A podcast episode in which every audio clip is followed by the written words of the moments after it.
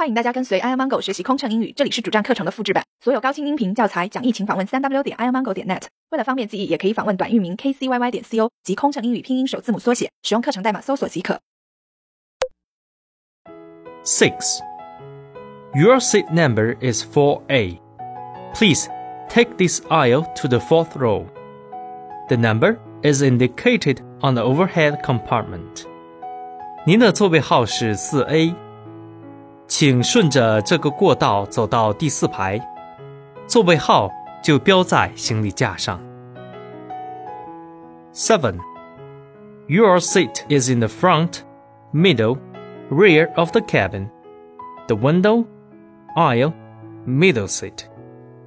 你的座位在前、中、后舱，靠窗、靠过道，在中间。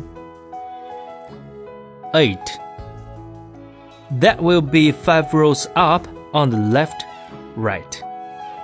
往前过五排，左、右边。9. Your seat is in the eighth row from the last, first. 您的座位在倒数，顺数第八排。10. I will show you the seat. 我来为您引位。